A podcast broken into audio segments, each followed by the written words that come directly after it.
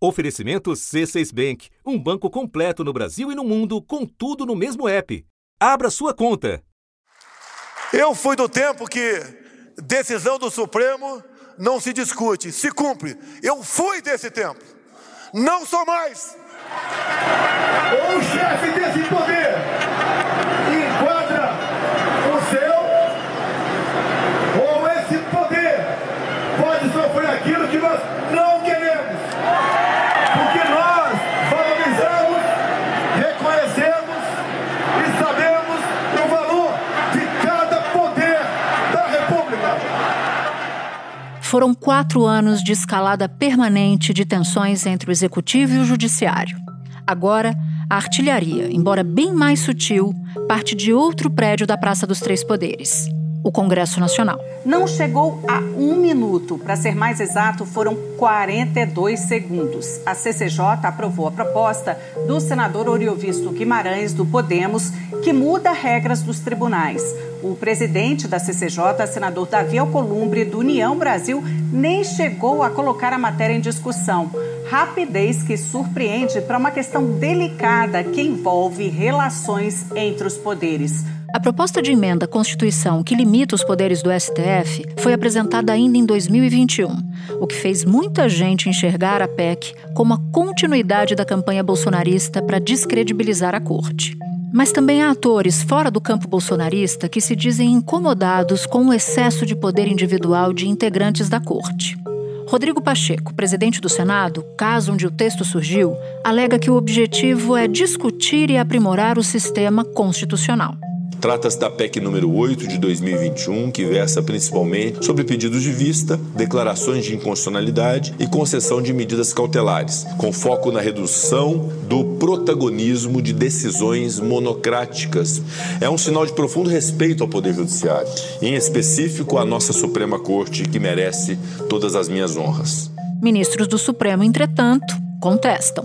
E eu, honesta e sinceramente, considerando uma instituição que vem funcionando bem, eu não vejo muita razão para se procurar mexer na composição e no funcionamento do Supremo.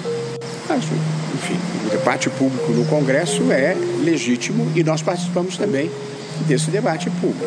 Emendas constitucionais que flertem com o enfraquecimento, o debilitamento do Supremo Tribunal Federal são inconstitucionais. É preciso dizer isso em alto e bom som.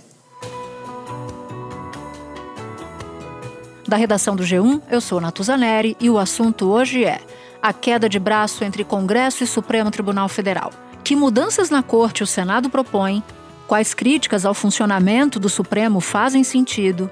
E quais são inspiradas em simples revanche ou interesses políticos diversos? Neste episódio, eu converso com o jornalista Felipe Recondo, sócio fundador da plataforma J e autor de três livros sobre o Supremo. Quarta-feira, 22 de novembro. Felipe, nos últimos meses a gente tem visto algumas iniciativas do Congresso indo na direção oposta ao que é decidido no Supremo. Vou citar um caso recente que é a, o marco temporal. E nesses embates sempre surgem as críticas de Supremo avançando o sinal, Supremo legislador, ocupando um espaço que tem que ser do Congresso Nacional. Então eu te peço para nos explicar, e lembrando a quem nos ouve que eu vou tratar mais para frente contigo das motivações, o que está por trás disso. Existe algum quadrado bem definido, ou existe um quadrado bem definido para o Supremo e para o Congresso, ou há interferências, zonas cinzentas ali que acabam complicando essa relação? Na TUSA sempre vão existir zonas cinzentas quando se trata de controle de, de, constitucionalidade, né, de controle de atos do Congresso Nacional, de leis aprovadas pelo Congresso, de emendas constitucionais ou de atos de outros poderes. Cabe ao Supremo, sim, a interferência em decisões desse tipo. Se não houvesse interferência, não haveria razão para o Supremo existir. Cabe a ele fazer esse controle. E sempre vai gerar em alguém um sentimento de derrotado, um sentimento de que pode ter sido prejudicado. E isso a gente vê, e é comum né, em qualquer dos processos que chegam ao Supremo. Então sempre vai ter um grupo insatisfeito com a decisão do Supremo. Então não me parece muito se é o Supremo pode ou não pode julgar o assunto. Me parece que o Congresso, nesses casos, vem reclamando é do mérito, é do que o Supremo está concluindo nesses processos. Então tem mais a ver com a pauta e a direção dos julgamentos do que necessariamente o Supremo estar julgando aquele caso ou não. Eu acho que faz muito sentido o que você está dizendo, até porque quando se fala de judicialização da política, muitas vezes são os próprios parlamentares que entram no Supremo para o Supremo de deliberar. E nesses momentos eles não reclamam né, da, do ativismo judicial. Ou mesmo de decisões que eles aplaudam. Por exemplo, quando o ministro Barroso destacou do plenário virtual o processo sobre descriminalização do aborto e, portanto, suspendeu esse julgamento.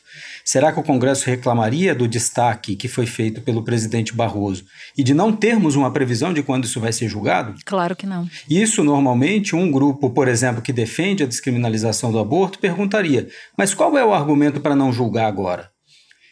E, de fato, a gente pode se questionar qual é o argumento. O presidente Barroso foi muito transparente em dizer que ele acha que a sociedade não está pronta ainda para essa decisão e que o debate precisa ser maturado. Mas Será que quem defende a descriminalização concorda com isso? A gente vê que esse grupo mais conservador no Senado, aí dessa vez não reclama. Uhum. Então, me parece que vai ser sempre um cara ou coroa. Alguém sempre vai estar reclamando, normal, é, e faz parte, inclusive, de um processo como esse. Mas o que me leva a crer que as críticas que estão sendo feitas às vezes me parecem mais relacionadas ao mérito da decisão do que aos procedimentos do Supremo, que aí sim precisam, inclusive, de muito debate e de muita correção. Faz sentido. O Congresso, inclusive, a moldura da nossa, da nossa discussão aqui é a discussão também no Congresso de uma emenda, proposta de emenda à Constituição, que limita decisões monocráticas no Supremo Tribunal Federal, ou seja, decisões tomadas por um único ministro da Suprema Corte. Eu queria a sua avaliação, Felipe, sobre essa, sobre essa medida. Lembrando que o Supremo já está é, na linha de reduzir o volume de decisões monocráticas nos últimos tempos. Não sei se você concorda com essa avaliação. Concordo plenamente, Natuza. O Supremo já está fazendo um dever de casa e um meia-culpa, uma autocrítica. A emenda que foi feita no regimento, a mudança que foi feita no regimento do Supremo, ainda na gestão da ministra Rosa Weber, caminha nessa direção. No fim do ano passado, o próprio Supremo já tinha alterado o regimento interno e fixado um prazo de 90 dias para os pedidos de vista, que podem ser concedidos a cada ministro, independentemente de pedidos anteriores. E definido que decisões individuais urgentes devem ser submetidas imediatamente para julgamento dos outros ministros. E é claro que a gente poderia questionar se já foi um pouco tarde essa mudança que foi promovida pelo Supremo, mas eu acho que a gente não tem como negar que o Supremo fez a sua autocrítica e está passando por um processo de mudança. Mudanças que são muito recentes e que a gente ainda está vendo os efeitos dela. Então, quando você me pergunta se a PEC está indo numa boa direção, ou se a PEC é uma boa medida, eu fico na dúvida porque o Supremo já está avançando nesse sentido, mudando seu regimento. Nós estamos falando de o Senado querendo colocar limites muito estreitos, muito rígidos na Constituição. Ou seja, se houver, por exemplo, alguma necessidade de uma medida mais urgente ou de algum caso que fuja um pouco dessa regra que está sendo prevista pelo Senado, não teria uma abertura no Supremo para fazer frente a isso. E aí, é óbvio que você ainda vai chegar a este ponto, mas a gente poderia discutir as motivações dessas alterações que estão sendo promovidas ou suscitadas pelo Senado. Algumas delas, dessas alterações que estão na PEC, são defendidas há muito tempo pela academia, pelos advogados, por integrantes do Supremo, inclusive, por nós jornalistas que fazemos o acompanhamento do Supremo Tribunal Federal. Mas o problema é quando se mistura tudo se mistura essa necessidade de discussão de mudanças com interesses políticos que me parecem muito diferentes de querer melhorar o processo decisório no Supremo Tribunal Federal. Aí eu acho que você vai no ponto, né? Quais são os interesses por trás? E aí não são os interesses, como você diz, de melhorar os processos da instituição. A gente vai chegar lá, mas antes eu queria tratar de um outro ponto dessa mesma proposta de emenda à Constituição que fala dos pedidos de vista. Basicamente, o tempo que um magistrado tem para analisar um determinado caso, tomar uma decisão antes de votar. A PEC, só para esclarecer, limita em dois o número de pedidos de vista por julgamento e estabelece, Felipe, um prazo de seis meses, que são. Esses seis meses são um prazo até mais largo do que já foi definido pelos próprios Supremo Tribunal Federal de 90 dias, para poder devolver esse caso para o julgamento. Você avalia que esse tipo de medida pode aprofundar a tensão entre Congresso e o Supremo? Eu acho que pode aprofundar sim, Natuza, no seguinte sentido: essa, é, essa proposta de emenda à Constituição, se é, aprovada nas duas casas, ela vai ser contestada no Supremo. E eu não tenho muita dúvida de que o Supremo vai declarar a inconstitucionalidade de parte dessa emenda constitucional. Seja por, esse, por essa limitação no pedido de vistas, e aqui eu faço um parêntese sobre isso, sobre pedidos de vista. O Supremo já enfrentou esse assunto nessa mudança de regimento recente. E mais, limitar a dois os pedidos de vista nesse tempo inteiro pode parecer bom, pode parecer extremamente necessário, mas eu fico me perguntando, e isso conversando com vários professores que pesquisam o Supremo, quantos são os processos que têm mais de dois pedidos de vista? Será que isso é realmente uma regra? Ou será que são esses processos sensíveis, politicamente inclusive, ou mesmo socialmente, que têm esse problema? Então eu não sei se vai enfrentar nesse caso, alguma coisa que seja bastante factível. E mais, às vezes o pedido de vista é necessário. Não necessário, não, não, não é uma regra, né? Processo que demora mais para ser julgado é melhor julgado. Mas em certos momentos os pedidos de vista são necessários. E aí o Congresso vai limitar?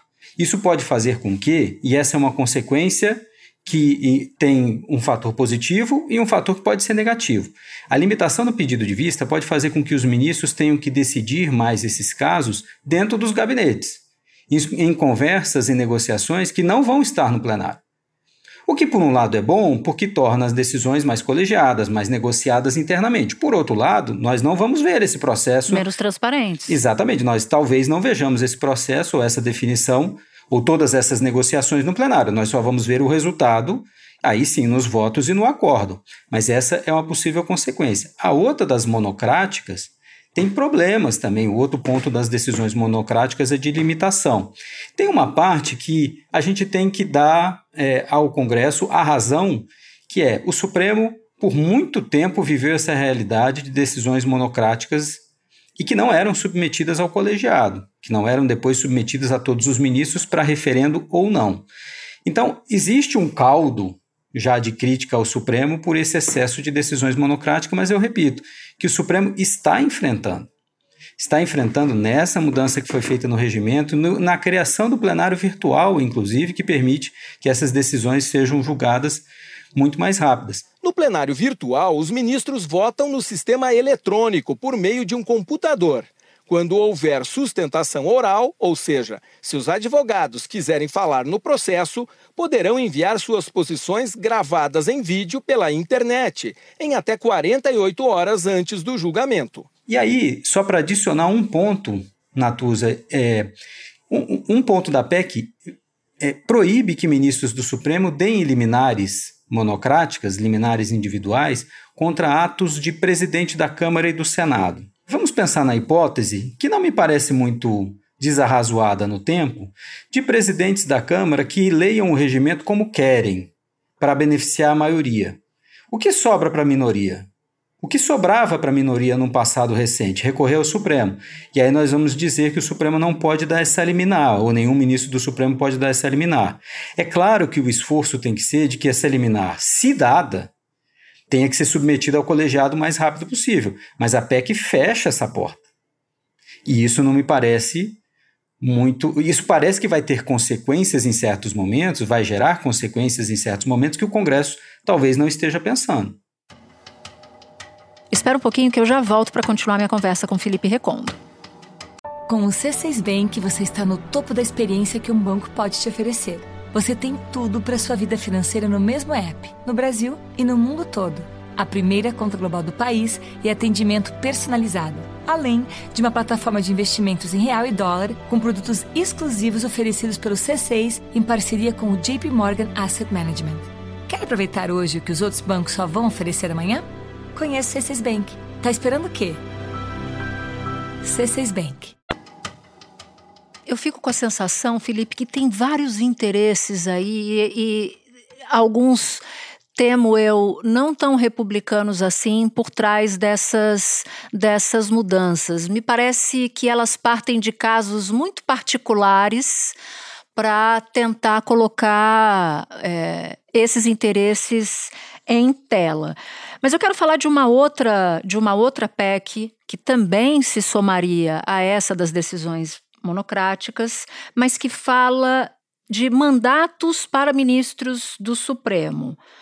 Que história é essa? Conta pra gente que PEC é essa e se essa medida faz algum sentido e quais seriam as consequências caso essa PEC fosse aprovada pelo Congresso? O primeiro ponto é: essa PEC, em sendo aprovada, ela só valeria para ministros que vão entrar no Supremo.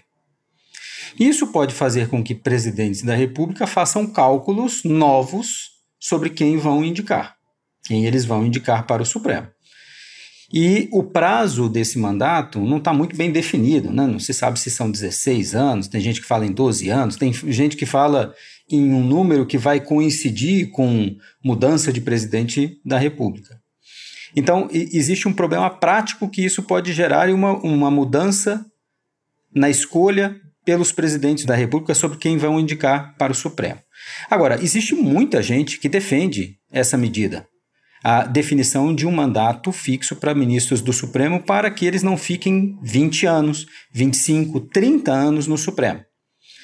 Consideram que seria poder demais deixar uma pessoa por tanto tempo no Supremo Tribunal Federal. A gente vai lembrar, por exemplo, o ministro Gilmar Mendes já está há 21 anos no Supremo. Há dois grandes modelos no mundo. Há um modelo que prevalece na Europa, dos tribunais constitucionais com mandatos, 12 anos, por exemplo, na, na Alemanha, e há o modelo americano, que é o que se adota no Brasil, que é o da vitaliciedade, aqui entre nós com aposentadoria compulsória aos 75 anos.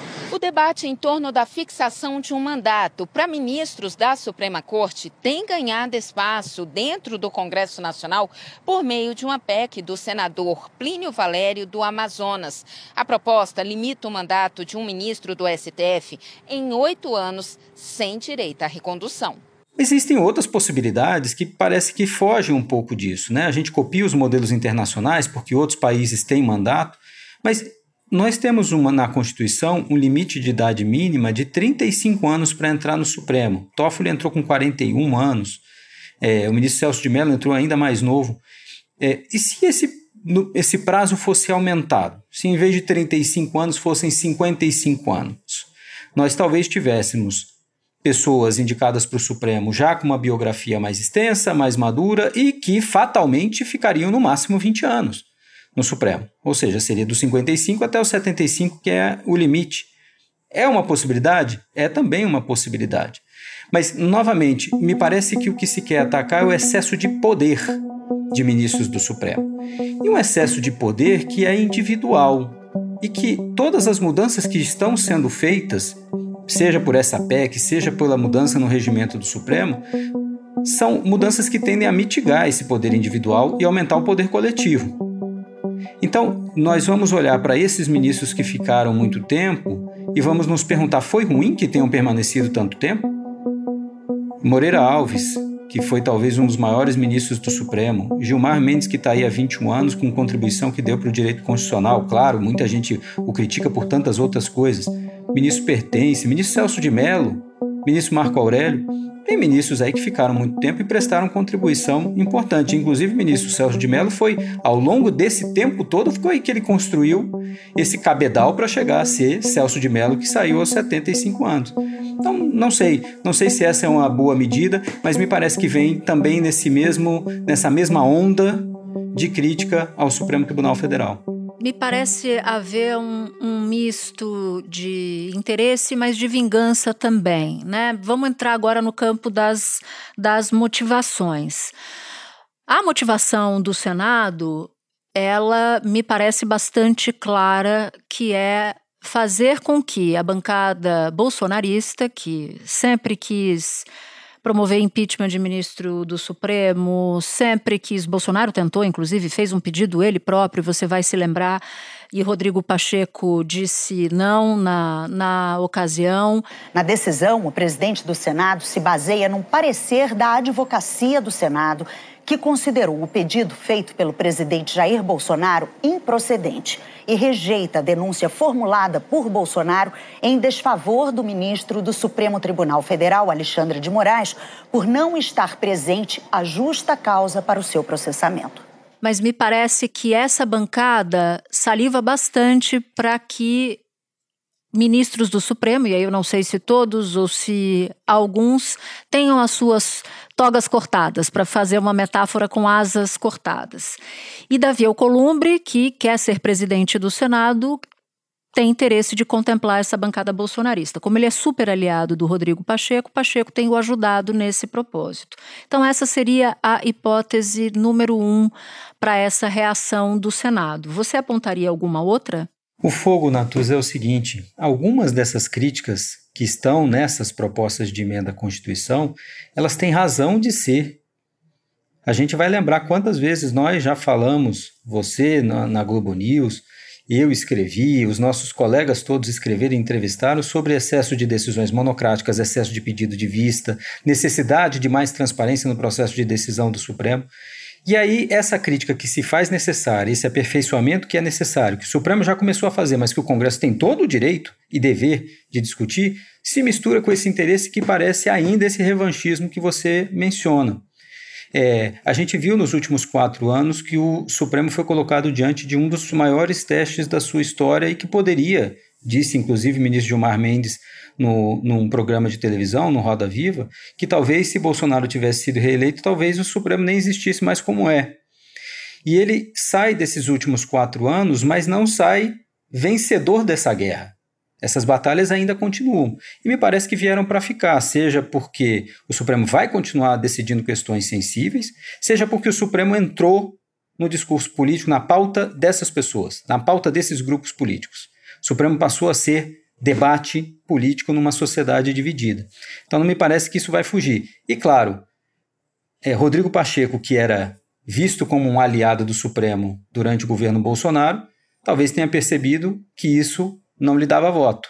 Agora, o vento mudou e ele mudou o seu discurso. E por outro lado, Arthur Lira, que não era tido como um aliado de primeira hora do Supremo Tribunal Federal durante o governo Bolsonaro, mudou de lado e agora sim é visto pelos ministros do Supremo como alguém que, por exemplo, pode segurar essa PEC e, e impedir que ela seja aprovada no Congresso. É curioso como as coisas vão mudando, né, ao sabor do vento. Agora tem um ponto aí que me parece que você joga a luz e me parece importante, que é sobre esse poder superlativo do Supremo ao longo dos últimos tempos, né? Há ministros superpoderosos, há uma certa distensão muscular, se eu pudesse chamar assim, no Supremo Tribunal Federal. E isso incomoda muita gente, incomoda inclusive aqueles que são bem intencionados. E eu não acho que precise haver uma interdição a essa discussão. O que muita gente levanta, Felipe, é o timing dessa reação do Congresso Nacional, justamente depois do que você acabou de citar, da atuação do Supremo na pandemia e da atuação do Supremo na defesa da democracia também. Pois aí o Supremo, Natuza, está fragilizado ainda, sai do 8 de janeiro. Por mais que saia fortalecido, porque a tentativa é, dessas pessoas não foi adiante, e essas pessoas têm sido condenadas, mas o Supremo ainda está convivendo com esse momento. Ele foi superado com a eleição do presidente Lula, com um novo, né, uma nova relação entre Palácio do Planalto e Supremo Tribunal Federal, mas existem feridas ainda a serem fechadas, a serem saradas. E é, essas propostas vindo agora é o que mais incomoda talvez os ministros do Supremo. Os ministros do tribunal sabem que vão ter que fazer uma inflexão. Sabem que a sociedade tem cobrado mais transparência e um pouco menos de excessos, ou um pouco mais de contenção institucional. E eles caminham nessa direção. É, e é claro que isso leva tempo, para que seja efetivado. Agora, o Congresso fazer isso agora é sim aproveitar e ainda ficar no rescaldo do jogo político ainda do ano passado, das eleições do ano passado, para tentar impor ainda alguma, alguma derrota para o STF. E eu acho que ainda há uma última resistência que vale a pena a gente citar, você já passou rapidamente por isso, que é a resistência do campo conservador da sociedade toda vez que o Supremo coloca na pauta um julgamento de caráter mais progressista. Você citou na, no começo da nossa conversa a pauta do aborto, por exemplo, da descriminalização do aborto que o ministro Barroso acabou suspendendo ali, tirou do, tirou do radar. Eu queria te ouvir um pouco sobre isso, porque o Congresso é notadamente conservador, tem maioria conservadora, e quem galvaniza esse conservadorismo hoje no legislativo é o campo bolsonarista. Eu fico me perguntando, Natuza, se essas pessoas acham que o Supremo é um tribunal liberal. Porque a gente poderia citar tantos outros casos, seja de demora do Supremo em julgar esses processos, seja de alguns casos que foram julgados e que essas pessoas aplaudiram. Então, eu vou citar, por exemplo, o caso de aborto de fetos anencefálicos. O Supremo demorou oito anos para decidir esse caso. O julgamento sobre cotas raciais também demorou bastante para julgar esse caso. Um outro que ainda não foi julgado, a possibilidade de pessoas trans usarem o banheiro público que quiserem. Isso tá com, foi parado com pedido de vista e nunca voltou para a pauta. E o Supremo, esse mesmo Supremo que é considerado liberal demais por essa camada mais conservadora, esse Supremo Tribunal Federal disse que o homeschooling era uma possibilidade, um ensino em casa. Então, é, o Supremo tem algumas decisões, sim, que vão avançar em direitos fundamentais, e não é simplesmente uma coisa de ser liberal ou não ser liberal, mas é avançar em direitos fundamentais, efetivar direitos fundamentais, e o Congresso vai reagir a isso conforme o sabor do mérito da decisão. Então não é uma crítica sobre se o Supremo poderia ou não poderia julgar aquele, caso. O Supremo pode julgar esses casos. O problema é que essa maioria, né, existe uma maioria conservadora na sociedade, quer impor ao Supremo que julgue conforme os seus interesses. E o jogo não é assim. A Constituição vale para quem é maioria e para quem é minoria, e o Supremo também tem que defender e proteger o direito de minorias. E esse é o papel do tribunal. E vai desagradar sim, é, em vários momentos, ou melhor dizendo, não vai desagradar em vários momentos, vai sempre desagradar alguém. Algum grupo vai se sentir prejudicado. Felipe, te agradeço demais. Aproveito para recomendar o seu livro mais recente, chamado O Tribunal: Como o Supremo se uniu ante a ameaça autoritária. Então, eu estou falando aqui hoje, estou entrevistando a melhor pessoa para nos contar um pouco sobre as repercussões dessas fricções institucionais para o Supremo Tribunal Federal. Te agradeço muito por ter topado falar com a gente. Obrigada. Eu que agradeço o convite, Natuz, e a confiança, como sempre. Este episódio usou um áudio do Poder 360. Este foi o assunto podcast diário disponível no G1, no Globoplay, no YouTube ou na sua plataforma de áudio preferida. Comigo na equipe do assunto estão Mônica Mariotti, Amanda Polato, Lorena Lara, Luiz Felipe Silva, Gabriel de Campos, Tiago Kazuroski, Felipe Neri e Etos Kleiter. Eu sou Natuza Neri e fico por aqui. Até o próximo assunto.